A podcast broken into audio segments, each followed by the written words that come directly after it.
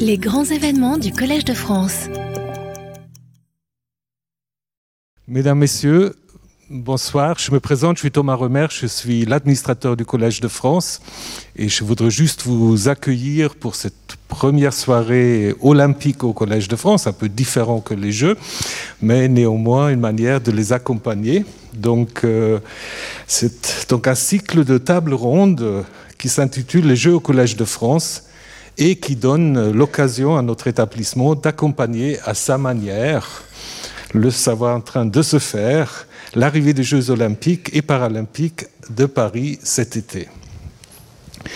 Grâce à l'impulsion et à la coordination de notre collègue Patrick Boucheron, professeur ici au Collège de France, titulaire de la chaire Histoire des pouvoirs en Europe occidentale, et d'Emmanuel Laurentin, producteur à France Culture, ambassadeur de la grande collecte des archives du sport.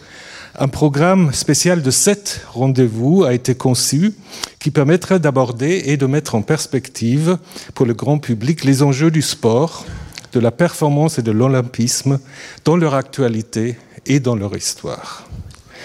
Donc les thèmes seront sport et migration, célébrité et représentation des athlètes, histoire et historiographie des Jeux olympiques, physiologie et biologie de la performance, Jeux anciens, Jeux modernes, droit et économie du sport, évolution de l'espèce humaine sous l'angle de l'effort et de la performance. Donc vous voyez, on peut faire des Jeux olympiques intellectuels. C'est vrai. Je pense que le sport est aussi une chose intellectuelle qui concerne tous les aspects de nos sociétés, de l'éducation à l'économie.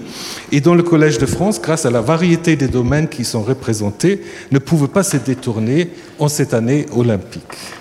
Donc je remercie euh, tous celles et tous ceux de mes collègues professeurs qui se sont mobilisés pour, rendre ce cycle possible, ainsi que les intervenants euh, qui ont accepté de répondre à notre invitation.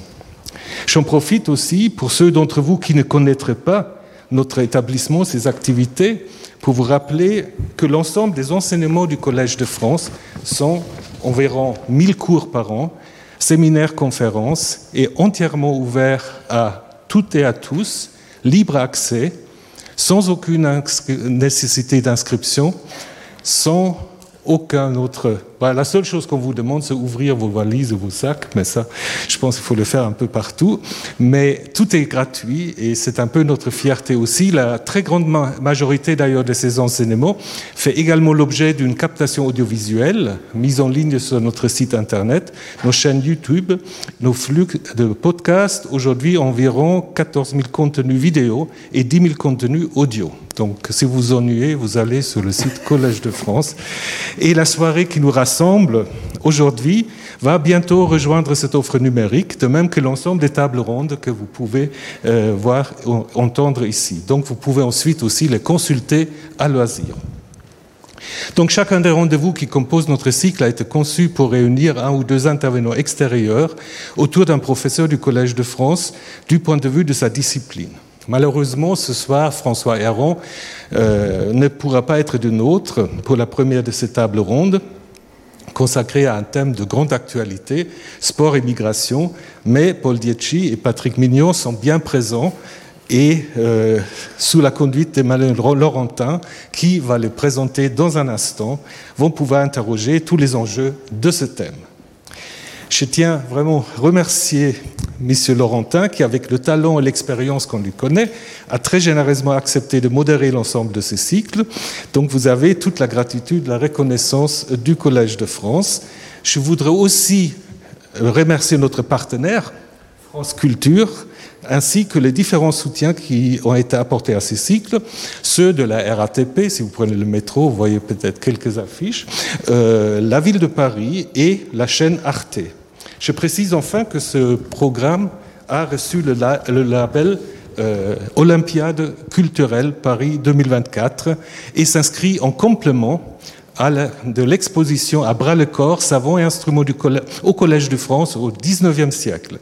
Donc, qui va accompagner également les Jeux olympiques à partir du 25 avril. Vous pouvez voir cette exposition qui met en valeur des grandes figures chercheuses et chercheurs, professeurs au Collège de France, dont les travaux précurseurs interrogent le corps humain, sa physiologie, son mouvement, rejoignant ainsi la performance sportive sous toutes ses formes. Donc il ne me reste, mesdames, messieurs, à vous souhaiter une excellente soirée et à vous donner déjà rendez-vous le 21 mars, mars prochain, toujours à 19h30, pour la deuxième table ronde de ce cycle qui sera consacré à la célébrité des sportifs. C'est encore un autre programme. Mais je donne maintenant la parole à M. Laurentin qui va vous présenter les intervenants de ce soir. Je vous souhaite une très belle soirée et au plaisir de vous retrouver très bientôt. Merci. Merci beaucoup, monsieur l'administrateur. Vous avez déjà dit beaucoup de choses. Sachez que ces discussions sont ouvertes à tous et le but est de mettre en tension cette question des Jeux olympiques tels qu'ils se racontent et la réalité du sport dans nos sociétés. Car nous allons prendre au sérieux euh, la façon dont le sport se raconte, mais aussi combien il est un fait social total, au sens de Marcel Mauss, qui a modifié en un siècle et demi l'urbanisme de nos villes et de nos villages, l'idée de performance, la culture du corps, les relations sociales, le droit, l'économie ou la compétition des nations entre elles. Nous allons tenter de dénaturaliser l'idée du sport par la comparaison historique, la comparaison sociologique, la comparaison anthropologique, de le dégager de sa gangue de légende, si c'est possible, pour approcher son influence dans nos sociétés. Nous allons le faire donc ce soir en compagnie d'un sociologue et d'un historien du sport. Bonsoir Patrick Mignon. Bonsoir. Merci d'avoir accepté notre invitation. Vous êtes sociologue, vous avez été pendant plus de 15 ans euh, un responsable, le responsable du laboratoire de sociologie du sport à l'INSEP, l'Institut national du sport, de l'expertise et de la performance. Vous avez travaillé à la fois sur le spectacle sportif, sur l'économie du sport, sur le racisme, sur la discrimination dans le sport et sur bien d'autres sujets.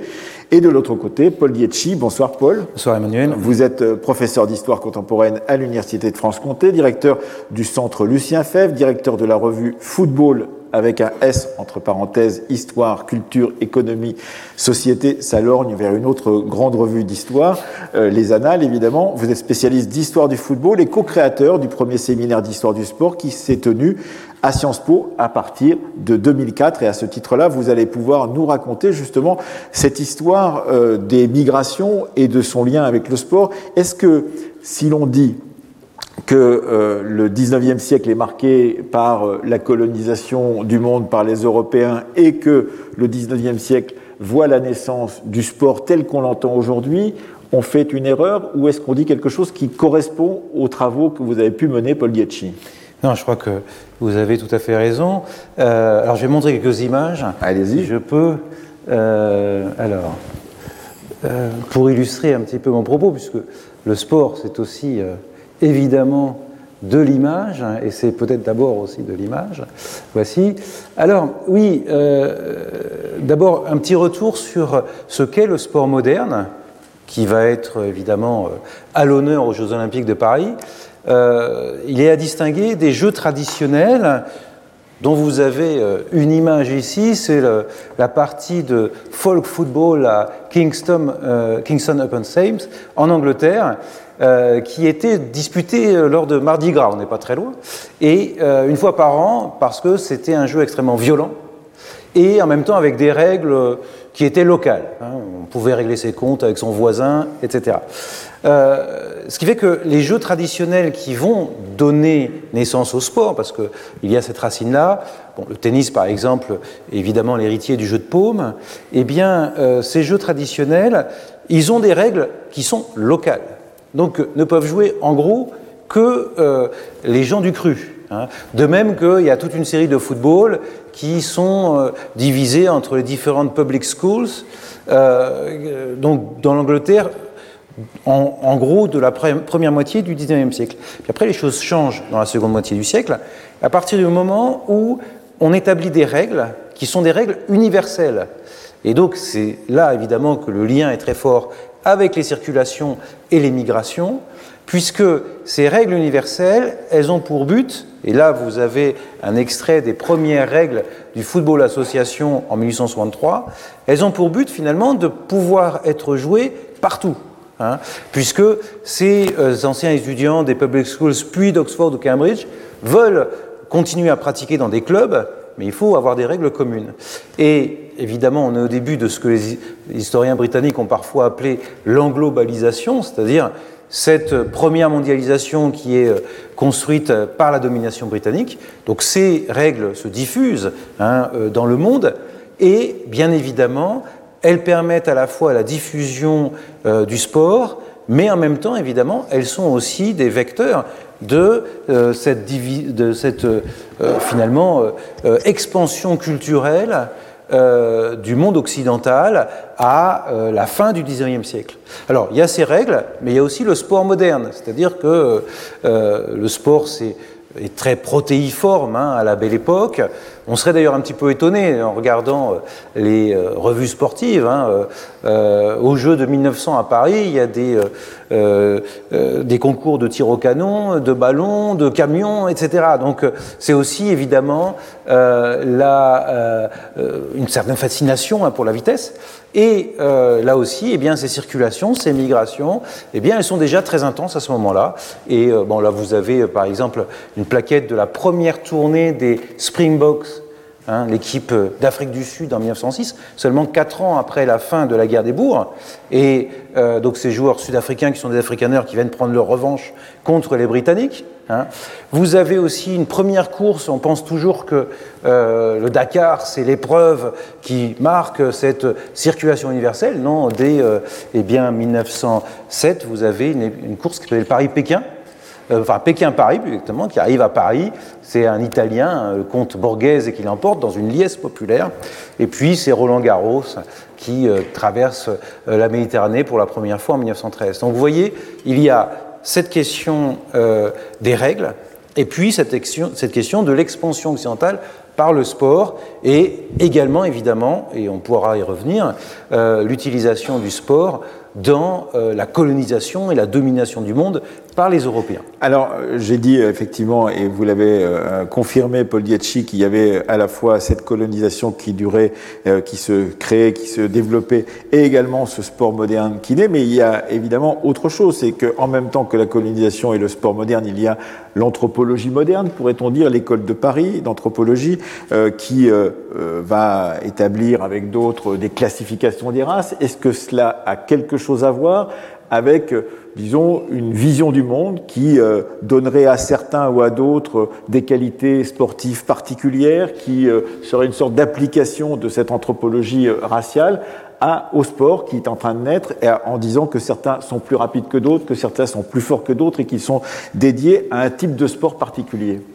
Alors, de ce point de vue-là, c'est aussi le sport est un enfant de ce siècle, hein, puisque dès les Jeux de Saint-Louis en 1904, enfin, sont les seuls jeu de ce type qui a été disputé à ce moment-là, vous avez des journées anthropologiques, hein, où euh, les organisateurs américains, dans euh, évidemment euh, la vogue hein, de ces zoos humains, comme on aimait malheureusement les organiser, hein, jusqu'en 1931 à l'exposition coloniale en France, eh bien, il y a ces journées anthropologiques où on essaie de réunir finalement les exemplaires de populations indigènes d'Asie, d'Afrique, d'Amérique et les faire concourir dans différentes épreuves, tir à l'arc, courses, etc., pour montrer d'une certaine manière aussi leur inhabilité hein, à concourir aux vraies épreuves olympiques qui sont réservées aux populations évidemment blanches euh, et aristocratique pour, au tout début. Et aristocratique, même si très vite, quand même, le, grand héros des premiers Jeux Olympiques en 1900,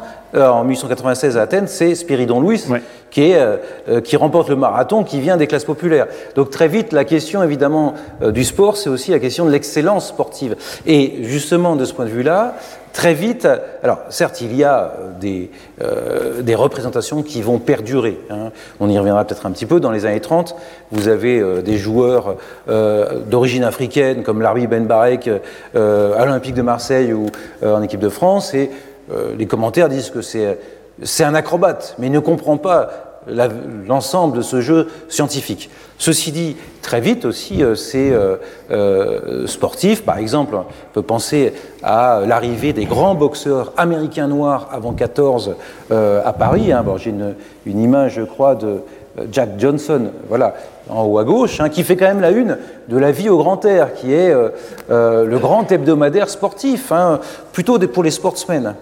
Et euh, bien évidemment, on reconnaît leur excellence sportive. Mais encore là, il y a certaines limites parce qu'ils viennent en France, d'abord, parce qu'aux États-Unis, c'est la ségrégation raciale. Ils ne peuvent pas forcément combattre contre des, adversaires blancs. Et on les trouve trop forts, d'une certaine manière. Et donc, il y a à la fois une certaine admiration pour ces, euh, ces boxeurs, pour leur puissance. Y compris de la part des intellectuels, y compris de la part du, du Paris euh, de la revue nègre, d'une certaine manière, aussi, dans les années 20. Dans les années 20, mais déjà avant, euh, avant la Grande Guerre, c'est le grand sport pour les écrivains. Hein, alors, je pourrais citer, comme je viens de Besançon, Tristan Bernard, euh, natif de Besançon, qui est un organisateur de combat de boxe. Hein, tous les grands, beaucoup de, poètes sont fascinés hein, par cette violence de la boxe, et notamment par ces boxeurs. Mais la limite, c'est évidemment, ils sont souvent trop forts pour euh, les boxeurs européens. Et Georges Carpentier, qui est l'immense vedette de la Belle Époque, eh bien, est euh, nommé le champion du monde de la race blanche. Parce que parce qu'il y a euh, Batlin Siki qui passe par là. Alors un peu plus tard, euh, mais déjà avant 14, il y a ces, ces, ces, géants de la boxe américaine qui sont noirs, mais surtout qui aussi ont un, style et une technique qui dépassent très largement celle des boxeurs européens. Patrick Mignon, vous n'êtes pas historien, même si vous vous êtes frotté à cette question de l'histoire, et en tant que sociologue, est-ce qu'il reste quelque chose de ce que l'on vient de dire avec Paul c'est-à-dire est-ce qu'il reste quelque chose dans la, pratique, dans la conception, dans la vision euh, du sport aujourd'hui, de ces ces prémices, pourrait-on dire, du 19e et du tout début du 20e siècle aujourd'hui? Ah Oui, oui, il en reste. Il en reste. On a eu, on a eu en France il y a quelques, quelques années, je sais pas si vous vous souvenez, en 2010, euh, Afrique du Sud, euh, l'épisode malheureux de, la révolte des joueurs de Naïsna, etc. Et, euh, et on a eu cette affaire des quotas. Cette affaire des quotas qui a fait ressurgir cette question, effectivement, de quoi sont capables les gens selon la race à laquelle ils appartiennent, et si on accepte effectivement qu'il y a des races qui permettent de distinguer les gens. Mais pour certains, dans le sport, c'est quelque chose qui reste très très fort. Premièrement parce que le sport, euh, ben, par euh, définition, en quelque sorte, rend visible les corps. Donc on voit, ce qu'est une stature, on voit ce qu'est une couleur de peau, etc. Donc on voit, des différences, euh, corporelles. Et, du coup, cette, question des capacités illégales selon les races d'occuper certains types de fonctions dans les sports euh, a ressurgi à ce moment-là cette histoire de dire, bon voilà. Même si, effectivement, entre-temps, il y a eu euh, la guerre contre le racisme, l'idée que le ah, racisme n'a pas d'existence dans nos sociétés, ou ne devrait pas en avoir, malgré tout, il y a ces, ressurgissements souterrains qui reviennent dans les sociétés contemporaines. oui, parce que, parce, que y a dans, parce que dans la, question le sport, c'est la question un petit peu, on va dire, de la... Alors, je prends un sport collectif que je connais un petit peu mieux, qui est le, le foot, et qui pourrait être aussi le rugby éventuellement. Euh, il y a une question de composition dans, un collectif. Dans un collectif, euh, comme une équipe de football, comme une équipe de rugby, il y a des têtes. Et puis, il y a, euh, il y a des bestiaux, comme on disait. Hein. J'ai joué au rugby, donc j'étais un, j'étais un bestiau euh, le temps que je joue au rugby. ce qui signifie que d'un côté, on a des gens qui dirigent le jeu et d'autres qui vont exécuter et assurer leur présence physique. En football, c'est un petit peu différent. on n'a pas le même question du rapport de force. Mais on a effectivement des gens qui, sont, euh, qui organisent le jeu, qui ont la vision du jeu, qui donnent des consignes. Et puis on a des, joueurs qui sont, on va dire, qui vont jouer sur leur physique, la vitesse, euh, la vitesse, d'intervention, la capacité à faire peur à l'adversaire en quelque sorte dans le jeu de tête parce qu'ils sont grands. Et là, euh, ben voilà, comme ça, on, retrouve cette idée que, bah oui, ben ma foi, les, Noirs sont très bien, ils sont très très bien, ils sont très costauds, ils sont très rapides, ils sont pas de problème, voilà, sont mais il leur manque quelque chose. Il leur manque quelque chose, il leur manque justement cette capacité d'analyse du jeu, de, de, réorganisation lorsque les choses vont mal. Ça a été énoncé, et c'est par un entraîneur qui était sélectionneur de l'équipe de France. Ancien. récemment, vous voulez dire Récemment, 2010. Oui. en 2010. en 2010. Et, et c'est quelque chose qu'on. Bon, voilà, pour avoir fréquenté pendant un petit moment les, les, personnes de la Fédération française de football ou de la Ligue nationale de football. Voilà. Ça peut se dire. Ça peut se dire, ça peut se, peut se dire et se, penser très fortement euh, à haute voix ou, euh, ou, se dire à mi-voix. Enfin, voilà, ça, ça, circule, Il y en a d'autres qui circulent. À propos de circulation, justement, euh, Paul Dietschi, quels sont les chemins euh, justement qui permettent à cette mondialisation sportive de se, se répandre sur l'ensemble du globe, y compris dans des territoires où la notion de sport n'était pas euh, pensée, n'était pas envisagée.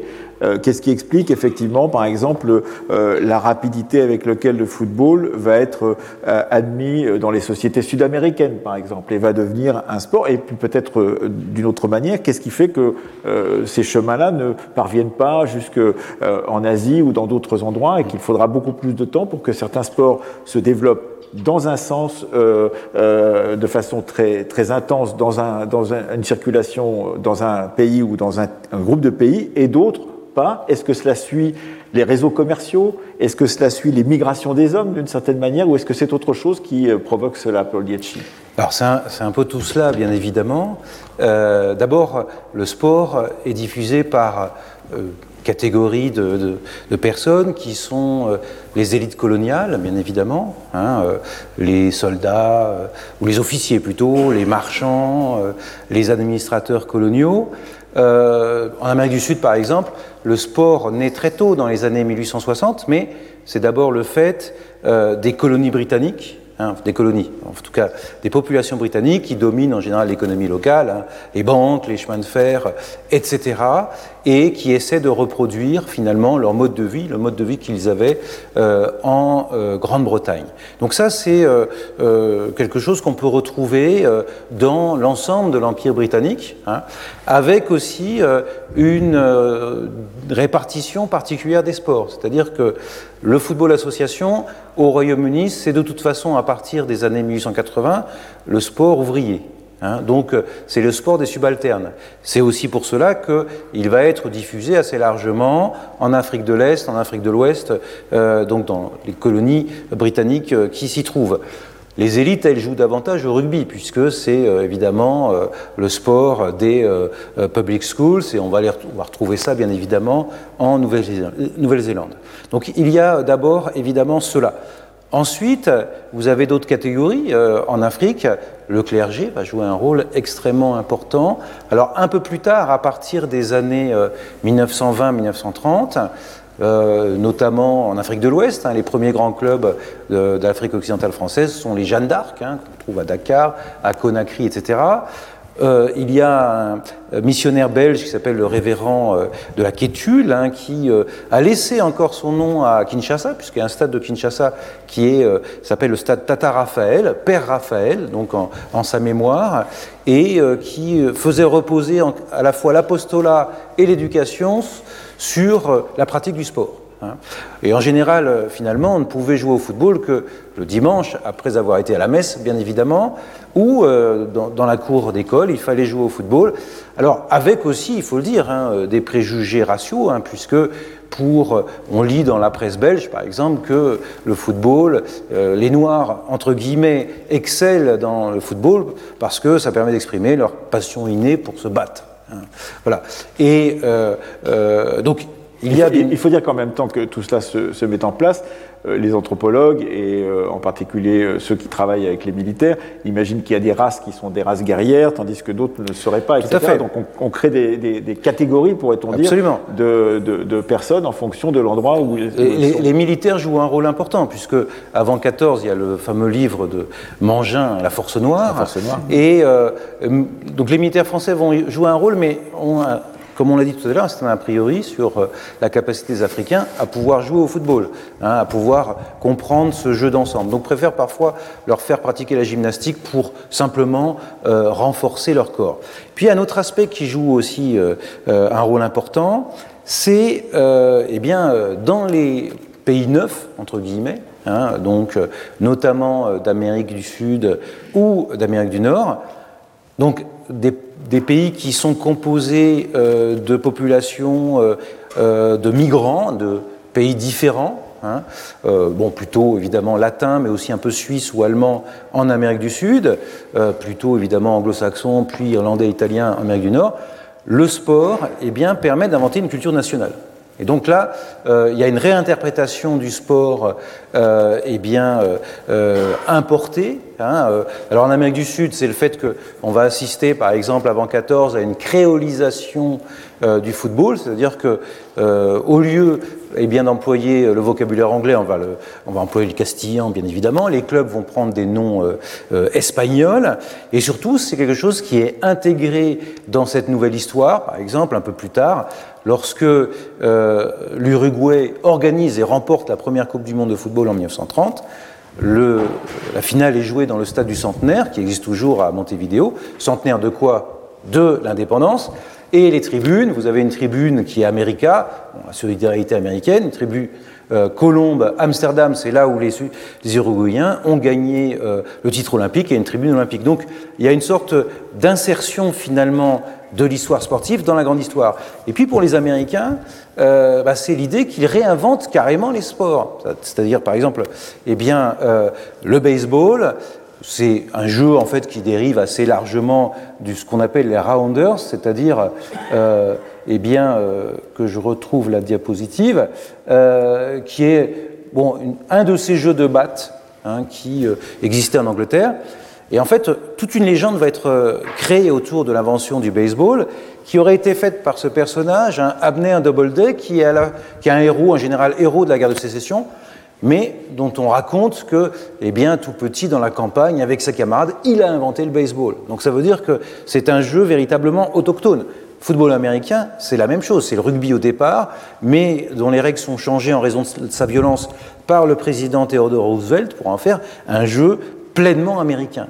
Donc, euh, dans ces migrations, eh bien, le sport sert aussi à créer une identité culturelle. Il suffit d'avoir été aux États-Unis, assister à un match de baseball, de football américain ou en Amérique du Sud à un match de football pour comprendre que c'est un des éléments, un des ciments euh, de la nation. Et comprendre aussi peut-être pourquoi le soccer, donc le, football à l'européenne, n'a pas pris, euh, dans ce, enfin pas suffisamment pris ou pas pris assez dans un, un territoire comme celui des États-Unis, Patrick il, il, il, a pris que très, très récemment.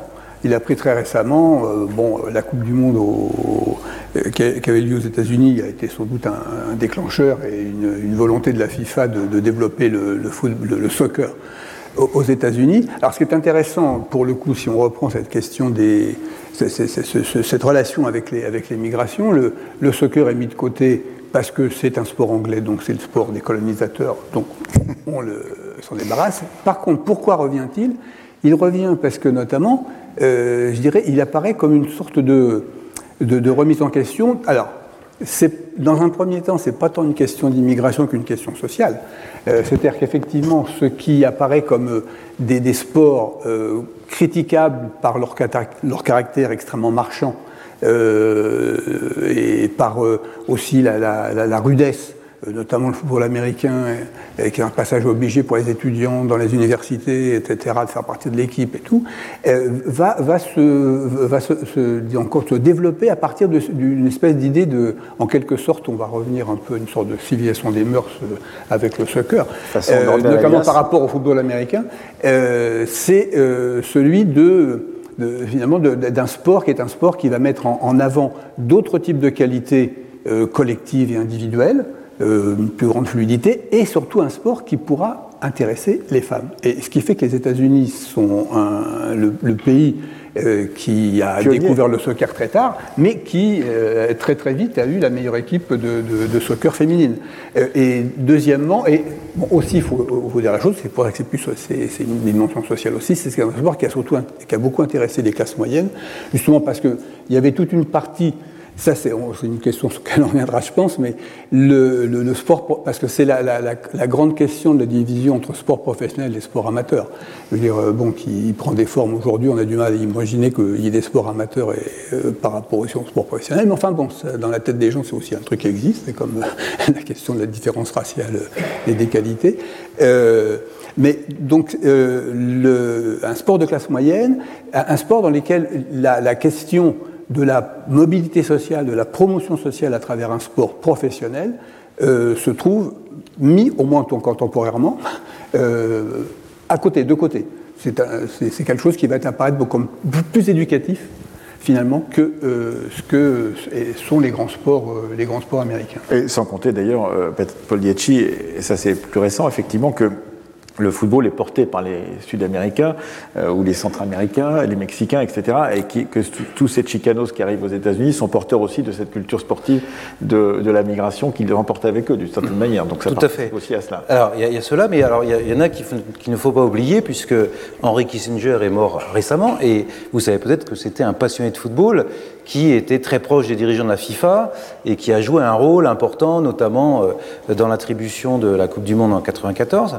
Pour quelle raison? C'est que euh, le football a connu un grand succès aussi dans les communautés allemandes et les communautés juives allemandes. Hein. Euh, ce qui fait que euh, ça a été, euh, comme il est arrivé un peu trop tard parce que le baseball avait pris la place du sport populaire, eh bien il a été un sport de minorité. Donc d'abord évidemment les juifs allemands, hein, qui d'ailleurs la fédération américaine a été d'abord dirigée, et on est dans le cas de cette question des migrations, de dirigeants du Deutscher Fußballbund qui était parti au moment de l'arrivée d'Hitler, ou avant. Hein. Et ensuite, bien évidemment, avec euh, l'arrivée euh, euh, des Chicanos et des populations d'Amérique centrale et latine et, et, du Sud, évidemment, c'est le football. Même si euh, c'est plus complexe parce que euh, l'impérialisme culturel américain également se fait sentir avec le baseball. Hein. L'Amérique centrale, c'est aussi un grand pays de baseball. Donc euh, des pays comme le Nicaragua, qui ont eu des relations complexes avec les États-Unis, sont des pays évidemment de, de baseball. On pense à Cuba, bien évidemment, qui est un pays de football, mais par rapport à la, passion du baseball, ce n'est rien. Hein.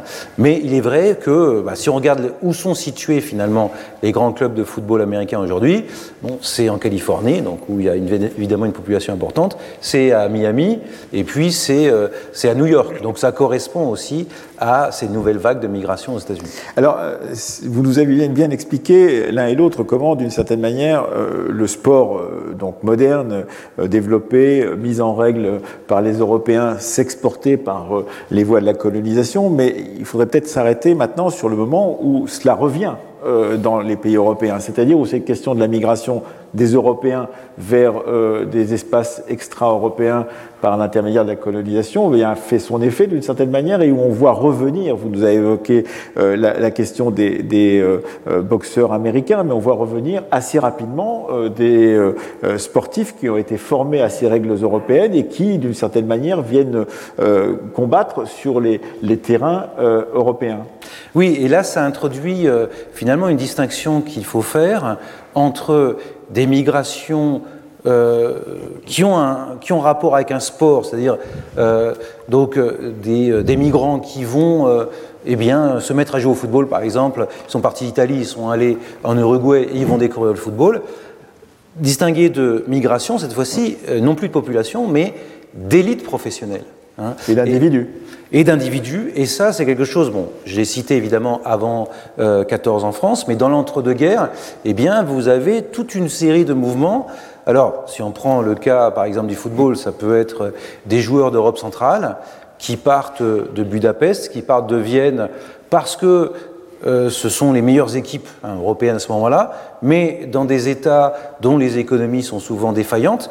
Et souvent, vous avez euh, aussi l'antisémitisme hein, qui pousse euh, ces départs. Par exemple, la première grande vedette étrangère de la Juventus, c'est Ferenc Hirzer, qui était un électricien juif de Budapest, qui est parti euh, en, Italie.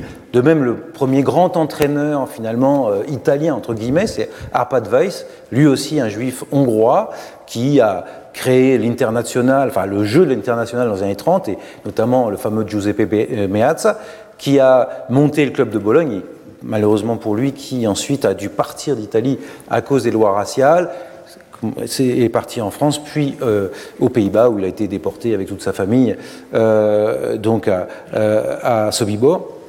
Il y, a, cet exemple-là.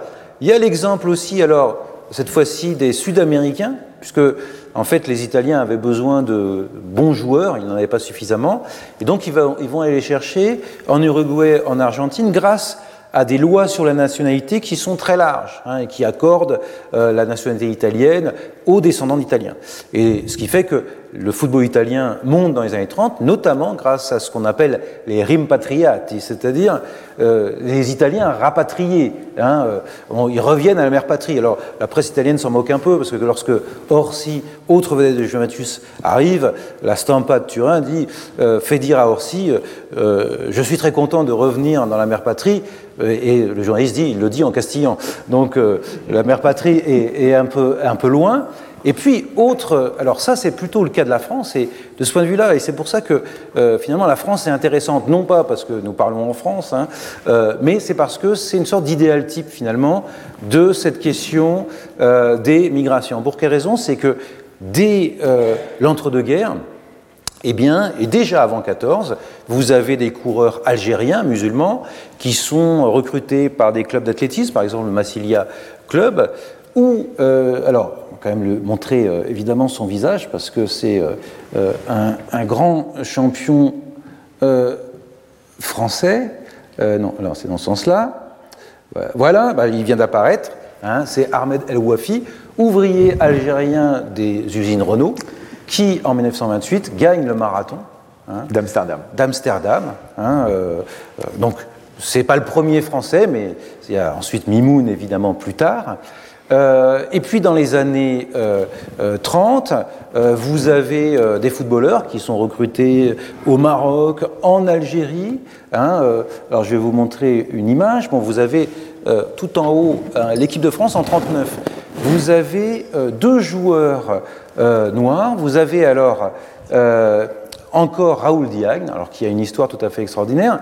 Raoul Diagne bon, est, est né à Saint-Laurent-du-Maroni, c'est le fils de Blaise Diagne, qui euh, député du Sénégal et qui est le premier. Alors, il, devient le premier joueur de couleur de l'équipe de France l'année où son père est le premier ministre noir de la République française en 1931. Une coïncidence qui est tout à fait intéressante. Et l'autre, c'est Larbi Ben Barek, alors qui est intéressant aussi parce que alors euh, la perle noire. La perle noire. Donc Raoul Niang, c'est le très grand à droite. Hein, il faisait 1m87. Il jouait au Racing Club de Paris. Alors lui, c'est plus complexe parce que c'est un enfant aussi des beaux quartiers. Hein. Il a étudié à Janson de Sailly, etc. Donc c'est une histoire plus complexe. Larbi Ben Barek, on le voit au, premier plan. Lui, c'est un enfant des quartiers pauvres de Casablanca, hein, qui alors son histoire est intéressante aussi parce qu'elle montre aussi ces réseaux euh, de la colonisation.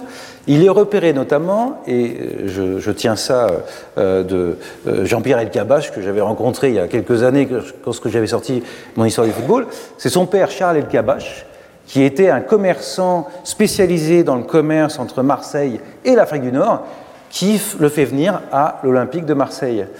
donc c'est quelque chose qui commence finalement assez tôt. Et alors, autre chose qui est aussi intéressante, c'est que, euh, donc, du, point de vue, euh, finalement, ces, arrivées hein, de, joueurs des colonies, elles sont, euh, si on lit la presse, à la fois, parfois, il n'y a, il a aucun commentaire. Par exemple, comme Raoul Diagne joue pour la première fois en équipe de France, aucun on, ne fait pas mention de sa couleur. Mais parfois, quand même, on se moque un peu de lui et surnommé mon ami. Euh, ce qui n'est pas très évidemment aimable. Euh, L'Arbi Ben Barek, c'est la perle noire, hein, comme si on avait été la trouver dans les colonies. Euh, et puis, il y a aussi des volontés de prospection. Alors, vous avez la une de l'Auto en 1937. L'Auto est à l'époque le premier quotidien sportif français. C'est l'ancêtre de l'équipe. Tout à fait.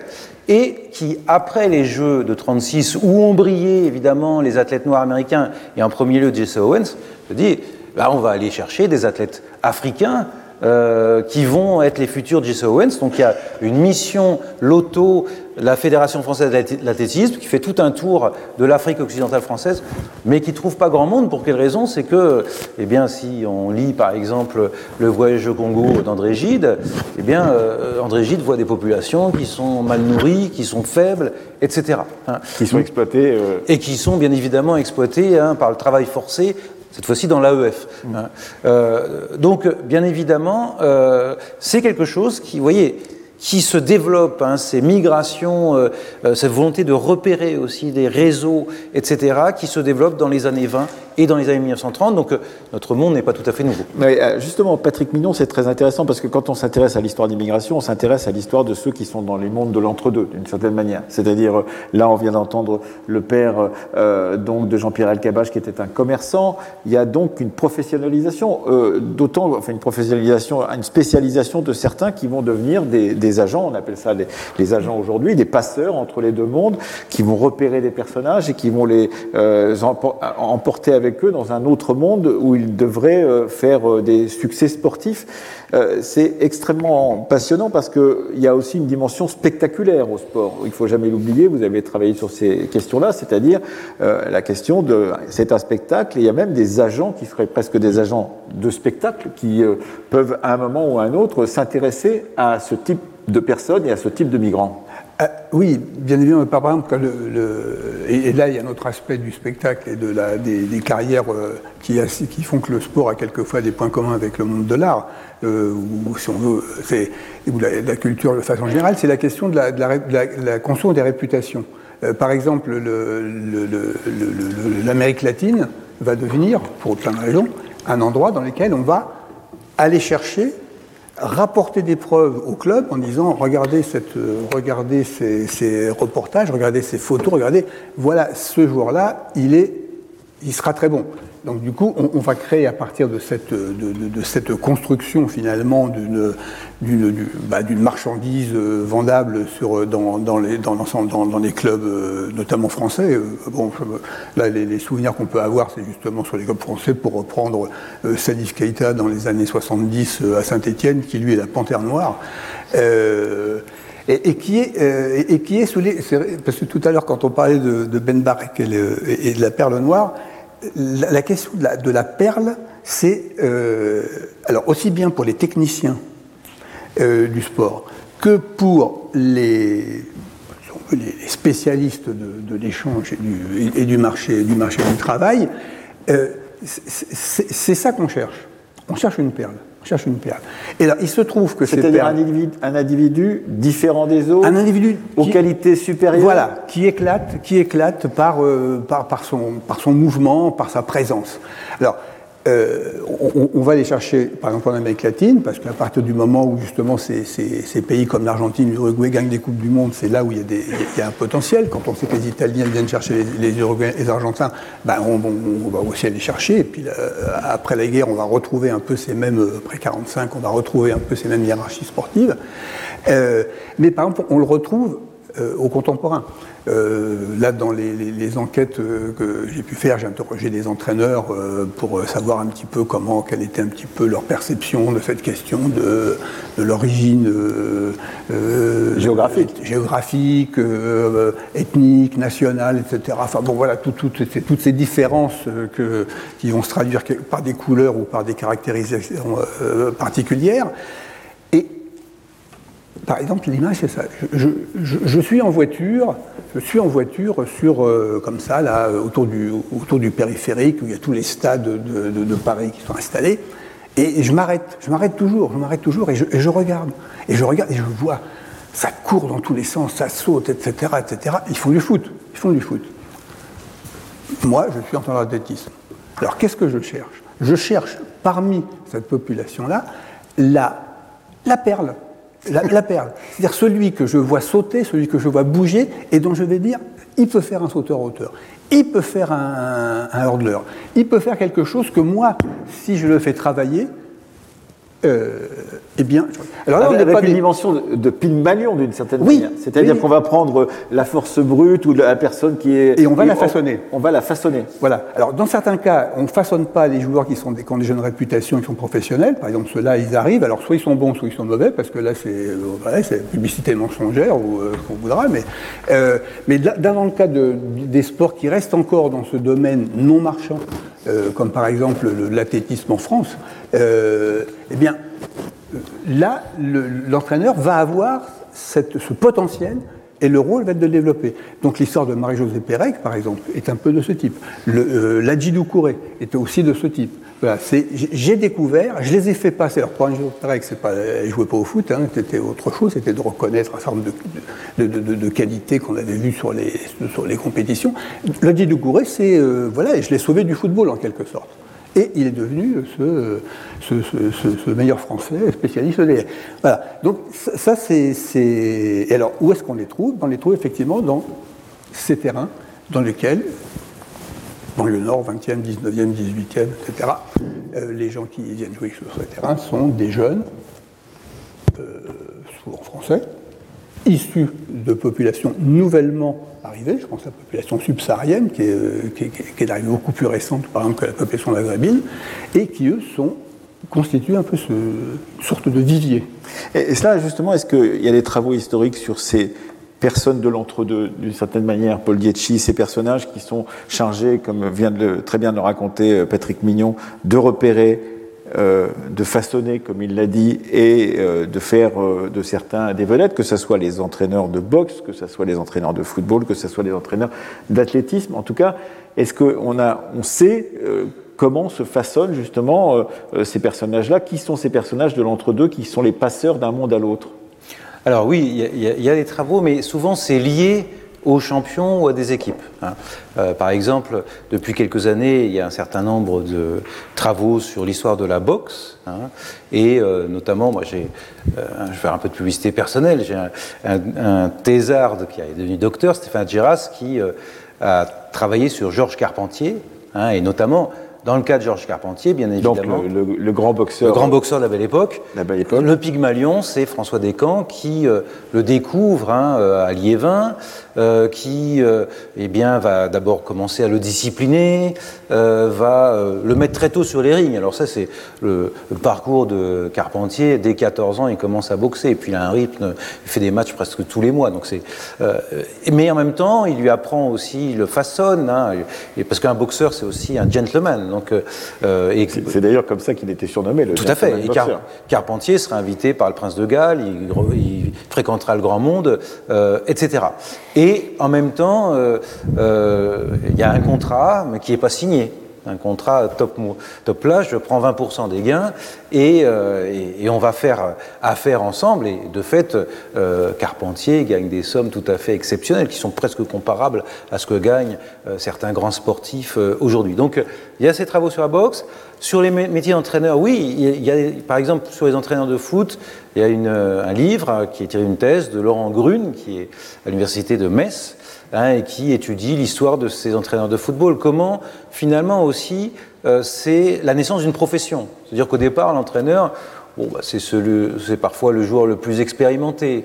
Euh, c'est euh, parfois quelqu'un qui fait ça part-time. Par exemple, Vittorio Pozzo, qui est sélectionneur de l'équipe d'Italie, il est aussi, dans l'entre-deux-guerres, il est aussi cadre chez Pirelli. Et donc, euh, bon, il, est aussi journaliste, il fait, un peu, il fait un peu de tout finalement. Donc c'est une profession euh, euh, qui, qui se construit. Qui se construit, tout à fait, et qui va finalement devenir véritablement une profession à partir des années 50-60, notamment en France, avec ses formations, avec ses brevets, etc. Donc c'est quelque chose qui se construit tout à fait progressivement. Et puis l'autre exemple, c'est la question des agents. Alors, ce qu'on appelait les impresaries. Hein, euh, qui existe depuis très longtemps. Hein, euh. c'est là où je faisais le parallèle avec le spectacle. Absolument. Dès, euh, finalement, dès la Belle Époque, dès l'entre-deux-guerres, vous avez ces, donc ces gens-là qui vont mettre en relation, évidemment, des champions de boxe, des équipes de football, etc.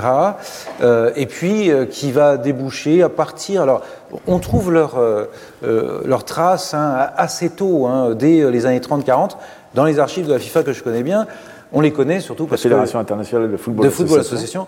On les connaît parce que souvent il y a des escrocs parmi eux. Et donc euh, il y a des équipes qui vont faire des tournées, qui n'ont pas été payées, qui. Euh, c'est fort heureux pour l'historien qu'il y ait des escrocs parce que ça permet d'avoir des archives. Tout à fait. C'est comme au Moyen Âge, les crimes, ça, apprend, ça permet de connaître beaucoup de choses.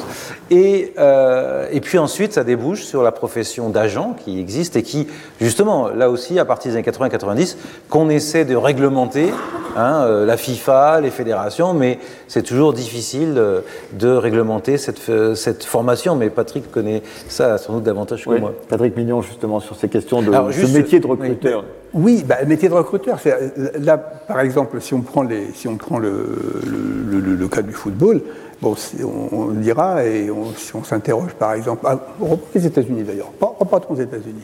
Aux États-Unis, on sait qu'on vit sur un régime très très longtemps, euh, jusqu'après la Deuxième Guerre mondiale, qui est un régime de ségrégation. Il n'y a pas de noirs dans les équipes de baseball tout américain. Euh, Or, quand est-ce qu'on se pose éventuellement la question de la qualité sportive éventuelle, et donc spectaculaire, et donc marchande de, des, des, athlètes noirs, c'est lorsque on est dans un sport qui est très professionnalisé, dans lequel effectivement un des enjeux pour les clubs, c'est de développer leur marché, de développer leurs supporters, de, développer enfin l'économie de ce club, et de considérer que si on introduit ces gens qu'on a vu jouer dans les équipes qui sont réservées aux Noirs et qui sont brillants, on les fait rentrer dans les, équipes, euh, les, équipes de baseball ou de football américain. Et là, on a un gain. Alors ça va doucement, hein, c'est un peu des pionniers qui se lancent là-dedans. Bon, donc ça, une, une première chose, c'est-à-dire qu'il y a effectivement cette question de la, perle et de son pouvoir de développement économique. Deuxièmement, euh, le sport professionnel, c'est aussi un sport dans lequel on va avoir une division du travail, on va avoir des métiers différents qui vont être soit des métiers très techniques, soit des métiers plus commerciaux. Et plus le sport est professionnel, plus ces métiers euh, se développent dans les différents, les différents secteurs. Dire, moins il y a d'amateurisme ou moins il y a de capacité à ce que chacun fasse des choses différentes dans le même club. On va se spécialiser. On est, on est polyvalent. Par exemple, si on prend un entraîneur qui va, euh, un entraîneur même d'un sport comme la boxe, il, il, il est jusqu'à une date récente très polyvalent. Un entraîneur d'athlétisme dans un club, il est aussi très polyvalent. Dans un club de foot de très bas niveau, il est polyvalent, il s'occupe un petit peu tout, etc. Par contre, dès qu'on monte effectivement en puissance professionnelle, là, à ce moment-là, on va avoir une division du travail, une division des tâches.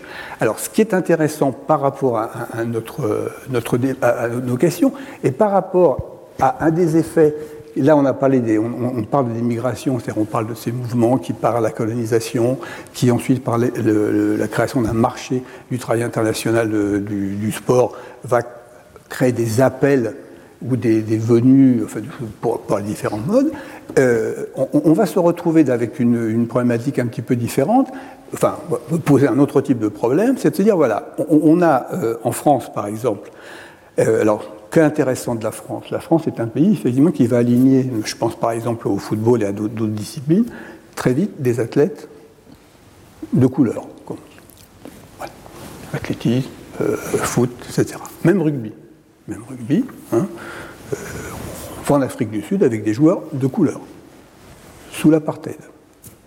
On est contre, on proteste contre la tournée de l'équipe de France en Afrique du Sud, mais on emmène, on prend les athlètes noirs de l'équipe. Donc, ce qui est un élément parce que la force de l'équipe de France va reposer entre sur ces, joueurs. Euh, donc ça c'est un, point. Et, la, question va être, va de dire qu'est-ce que quand on, prend comme ça une population de, jeunes de l'immigration qui vont dans un sport parce qu'on les attire, parce qu'ils sont attirés par ce sport, euh, quel est leur destin, euh, leur destin en, en, tant que professionnel Alors, par exemple, phénomène. Euh, Paul parlait de ses thésards. J'ai moi-même eu un thésard qui a fait une thèse sur les footballeurs français émigrés en Angleterre. C'est quoi? C'est-à-dire que tous ces jeunes qui sont en de formation euh, professionnelle, qui sont très très souvent des jeunes issus de, des, populations africaines subsahariennes, notamment de plus en plus importantes, ne trouvent pas de place dans les clubs professionnels français et ils émigrent en Angleterre. Et ils vont en Angleterre où ils sont très bien reçus parce qu'ils ont un niveau technique plus élevé que le joueur anglais de base. Et comme il y a quatre divisions professionnelles, on peut trouver du travail à différents niveaux. Euh, et l'Angleterre constitue aujourd'hui un endroit dans lequel on va migrer. On est arrivé du Mali, au Sénégal, on, est, on, on, joue dans les clubs français, de la banlieue parisienne, de la banlieue lyonnaise. Euh, on veut réussir dans le football, on ne trouve pas de place, on part en Angleterre. Euh, dans un pays qui a attendu 79 pour avoir un joueur de couleur dans le football professionnel. Dans, l'équipe nationale. Hein euh, dans l'équipe nationale. Dans l'équipe nationale. Hein. Euh, 119. Alors qu'en France, on avait des photos tout à l'heure. Hein. Donc là, l'effet, l'effet football professionnel, l'effet ligue la plus importante d'Europe, euh, la plus riche d'Europe, etc. La plus riche d'Europe aussi, c'est ça. L'Europe, et qui attire à un moment donné que des joueurs locaux, irlandais, écossais, gallois, les équipes, un peu norvégiens ou, de danois. Euh, mais d'un seul coup, va aussi devenir le pays dans lequel vont jouer des Argentins, des Brésiliens et des Français. Et avoir des entraîneurs français. Voilà. Donc ça c'est, à mon avis, sur, la, enfin, sur cette question euh, migration, il y a un tournant à un moment donné, en gros, euh, dans les années 80, qui, va, qui va jouer dans un transformation est-ce que, est que, par exemple, puisque vous parlez beaucoup du football dont vous êtes tous les deux spécialistes, hein, en plus d'être spécialiste de l'histoire du sport en général, est-ce que l'arrêt Bosman, euh, cet arrêt euh, qui euh, libère d'une certaine manière les joueurs qui deviennent des entrepreneurs d'eux-mêmes, enfin, qui peuvent négocier leur. Je ne sais pas la date exacte de l'arrêt Bosman, mais. C'est en, 1995. Voilà. Est-ce que l'arrêt Bosman, donc, justement, qui fait de chacun entrepreneur de soi-même en se disant je vais me rendre ici, on sait les, les débats qu'il y a pour savoir si, euh, si le PSG va, va perdre sa, sa, perle, qui est en l'occurrence Kylian Mbappé l'année prochaine, euh, avec euh, cette négociation qui est permanente entre le joueur lui-même et celui qu'il le représente ou celle qu'il représente et les clubs. Est-ce que cela ça joue justement dans ce sens que vient d'écrire Patrick Mignon, qui est cette circulation tous azimuts, pourrait-on dire? On n'est plus bien ici, on va partir à Dubaï, on va partir en, Arabie Saoudite, et donc faisant de cette question migratoire quelque chose de différent aujourd'hui qu'elle ne l'était, tel que vous l'avez raconté, soit du temps de la colonisation, soit après la colonisation euh. Oui, oui, clairement, c'est. Euh, bon, il y a de grandes discussions sur les effets de l'arrêt Bosman, mais euh, clairement, ça a créé un nouveau marché du travail. Hein, Puisqu'il faut rappeler que. Avant l'arrêt Bosman, eh bien, en général, dans tous les pays européens, les clubs avaient droit à trois joueurs étrangers hein, dans euh, leur équipe. Donc, ce qui voulait dire qu'ils recrutaient d'abord des joueurs nationaux, hein, et puis ensuite, et ça a eu influence d'ailleurs sur les résultats des clubs français, qui étaient plutôt bons à l'époque. Ils avaient le premier choix quand même sur beaucoup d'étrangers qui euh, étaient euh, de très grands joueurs. Hein. Et ce qui veut dire aussi que ces joueurs euh, professionnels, alors en France, il y a eu toujours une tradition de lutte, hein, quand même pour les droits à laquelle d'ailleurs euh, euh, euh, ont participé des joueurs issus d'Afrique, hein, par exemple Eugène Njolea qui était aussi étudiant en droit, qui jouait à Saint-Étienne, qui a participé à la création du premier syndicat de joueurs. Pour revendiquer quoi? Parce que ce qu'il faut rappeler, c'est que jusqu'à la fin des années 60, eh les joueurs professionnels qui signaient un contrat signaient un contrat à vie. Alors à vie, dans le sens à vie, à vie sportive. C'est-à-dire qu'ils ne pouvaient pas quitter leur club sans l'autorisation des dirigeants. parfois, ils y arrivaient par différents moyens, mais malgré tout, eh bien, ils n'avaient pas du tout la possibilité d'aujourd'hui de pouvoir quitter le club euh, à Noël ou euh, à la fin de l'année. Bon, donc il y a eu cette lutte qui s'est euh, constituée, mais il est vrai que jusqu'en 95, quand même, eh bien, l'horizon finalement des joueurs français, ça restait la France.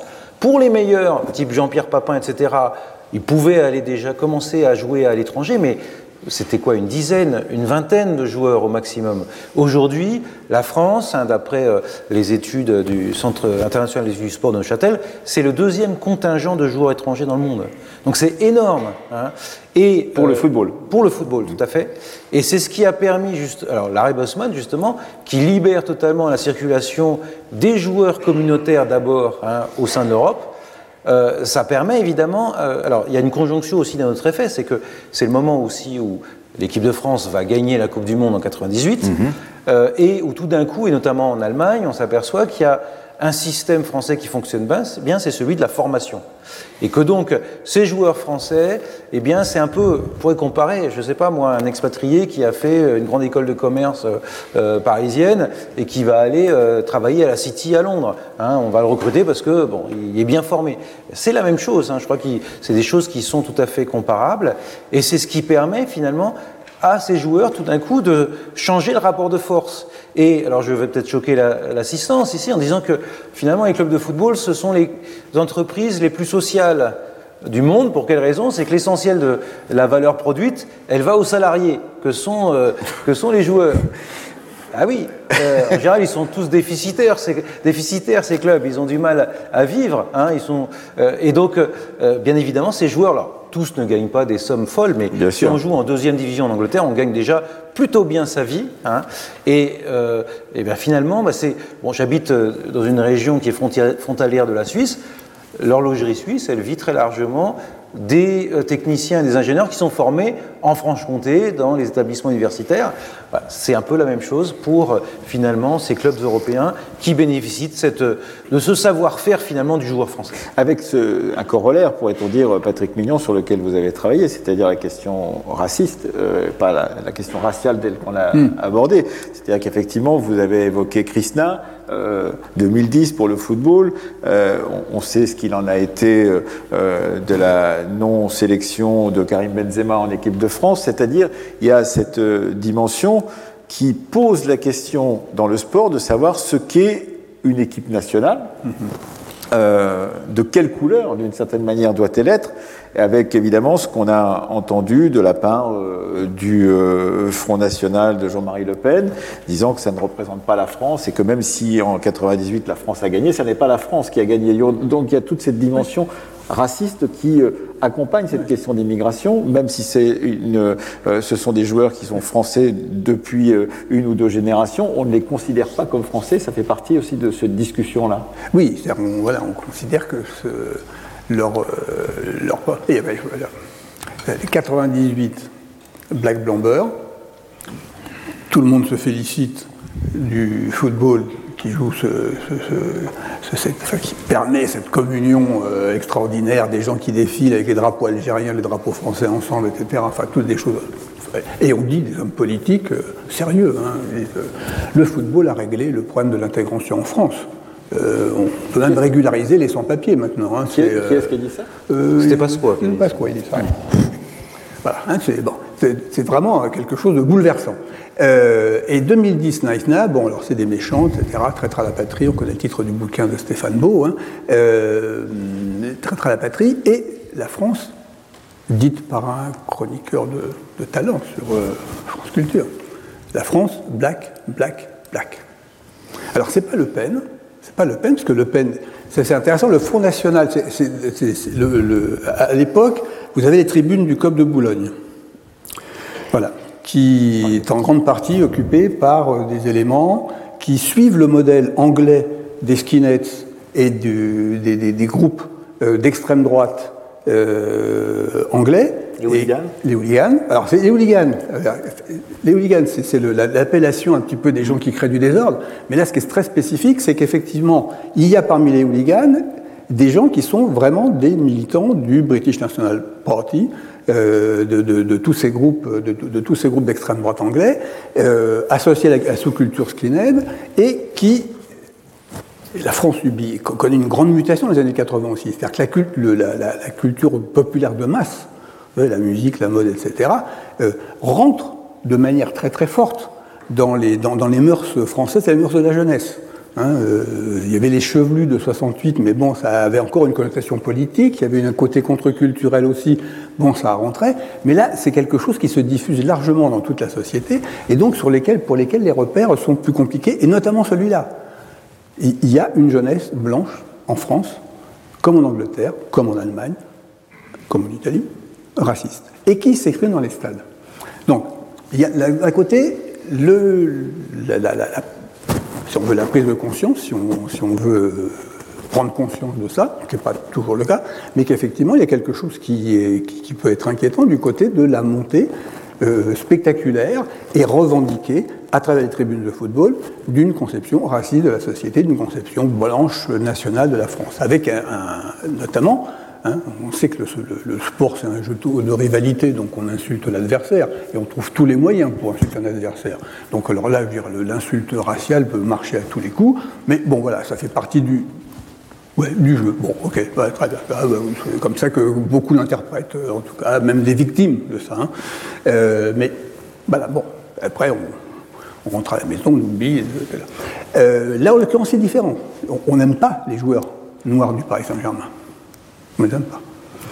Euh, donc, ça, c'est un premier point. Deuxième aspect, donc, à front renversé en quelque sorte, Jean-Marie Le Pen est le seul homme politique qui n'aime pas le football. Tout le monde, à partir, de, à partir des années 80, commence à aimer le football les présidents, etc. Tout le monde a fait du foot, tout le monde dit l'équipe est au courant, etc. Tout le monde va se faire photographier. Il dit qu'il euh, lit l'équipe. Mais voilà, c'est ça. Tout, ah, il y en avait un seul à l'époque qui lisait l'équipe, qui vraiment c'était Delors. On savait qu'il lisait l'équipe. Et euh, au gouvernement de, en 98, c'était euh, Fitterman qui était le, seul vraiment spécialiste de donc le PC, seul spécialiste de, football au gouvernement. voilà. Donc le voilà. Donc et c'est voilà. Donc on, a ces, un petit peu, important, mais voilà. Et, et, donc cette idée qui commence à se poser et qui fait qu'on va commencer à observer l'équipe de France, sa composition et son comportement à l'aune de sa représentativité, puisqu'elle est mélangée, puisqu'elle est composée de tous ces gens, à chaque fois qu'elle va jouer, on va pouvoir interroger et s'interroger sur dans quel état sommes-nous sur cette question de la relation existante en France entre nation, nation et ces nouveaux arrivants. Pour certains, ça va depuis très très longtemps. Hein. Zidane et sa famille est installée en France depuis très longtemps. Pour d'autres, c'est plus récent. Mais voilà, qu'est-ce que ça, est-ce que ça nous représente? Est-ce que ça nous représente? Et, d'ailleurs, est-ce que c'est la question qu'une équipe de foot ou de rugby ou autre représente la nation? Est-ce que c'est est -ce c'est une véritable question à se, poser ou est-ce que c'est conjoncturel à ce moment-là? Ben, En tout cas, c'est comme ça, c'est comme ça que se construit le, sport. Le, quand on organise quand même très vite dans le sport, on va organiser des compétitions autour de cette question des équipes nationales. Voilà. Et on va créer aussi par rapport à ça, mais ça, euh, sur l'histoire, Paul pourra rectifier toutes les erreurs, mais globalement, on va définir une relation entre la, entre la nationalité légale, celle de chaque pays, qui définit comment on est français ou anglais ou autre chose, et puis une nationalité sportive.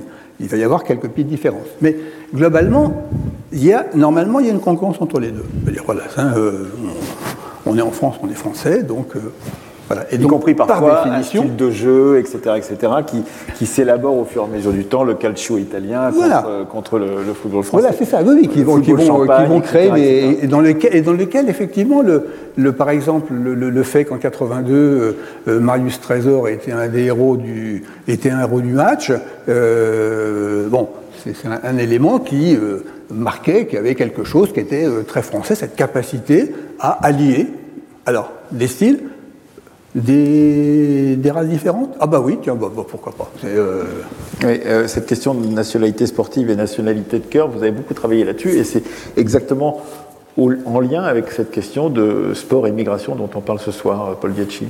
Oui, parce que euh, c'est vrai que la nationalité sportive, c'est d'abord une question d'excellence sportive. C'est-à-dire que il faut penser aussi que pour la plupart des jeunes, quel que soit le pays, qui arrivent dans une équipe nationale, quel que soit le sport, c'est d'abord une consécration, une reconnaissance d'une valeur. Donc ça permet évidemment d'accéder aux compétitions internationales, d'accéder aux Jeux olympiques et euh, finalement de s'accomplir totalement. Si bien que euh, trop souvent, et je pense que je voudrais bien m'excuser, les journalistes sont un peu responsables de cela. D'ailleurs, ce sont ceux qui ont créé. Ça hein. ce, sont ceux qui, ce sont eux qui ont créé l'idée d'un style national, qui euh, représenterait finalement les vertus euh, euh, d'un peuple en quelque sorte. donc, c'est d'abord cela. Hein, qui, qui, compte, me semble-t-il. c'est cette, cette reconnaissance. Et ensuite, très souvent, ils sont assignés à montrer euh, eh bien, qu'ils euh, combattent en quelque sorte pour la patrie. Hein. Il y a aussi le fait que, et ça c'est quelque chose, me semble-t-il, important, même si nous vivons des heures qui sont souvent dramatiques, euh, dans cette salle, ici, il y a peu de personnes qui euh, ont connu la guerre. Hein. Euh, on vit dans des sociétés qui sont très pacifiées, si bien qu'il y a évidemment un surinvestissement dans les rencontres internationales, hein, qui sont des lieux aussi finalement qui permettent peut-être aussi de régler quelques antagonismes de manière relativement pacifique. On se souviendra d'un entraîneur de, de rugby de l'équipe nationale française qui, euh, qui rappelait à chaque fois qu'il y avait un combat entre France et Angleterre qu'ils avaient tué Jeanne d'Arc. Tout à fait. Euh, bon, voilà. Après, il y a, il y a Jeanne d'Arc. Après, il y a la, spécialité la spécificité du sport. Le rugby, c'est d'abord le combat. Donc, il faut trouver quand même des, des, motivations, et les Anglais nous les donnent quand même assez souvent. Euh, mais euh, c'est d'abord cela, finalement, être international. Il faut rappeler aussi que euh, une équipe nationale ne représente pas un pays. Elle représente une fédération qui représente elle-même la société civile sportive du sport. Si bien que euh, finalement, euh, la question de la nationalité sportive, on l'associe trop souvent à euh, un attachement qui serait insuffisant au pays. Or, aujourd'hui, alors si on voit le cas bah, de différents sports, très souvent, bon, bah, les très bons vont choisir l'équipe de France parce que euh, c'est évidemment l'équipe pour laquelle ils ont le plus de chances de réussir. Et puis les moins bons, ils vont faire, on dit souvent que c'est le choix du cœur, etc. Bah, ils vont euh, aller jouer dans l'équipe nationale de leurs parents parce que participer à une Coupe du Monde, parce que participer aux Jeux Olympiques, c'est une chance finalement euh, unique dans la vie. Et donc, je crois qu'il ne faut pas trop surinvestir sur cette question de la nationalité sportive, qui est d'abord une question euh, en lien avec l'excellence sportive. Merci à toutes et merci à tous. Nous avons terminé cette première séance. Retrouvez tous les contenus du Collège de France sur www.colège-2-france.fr.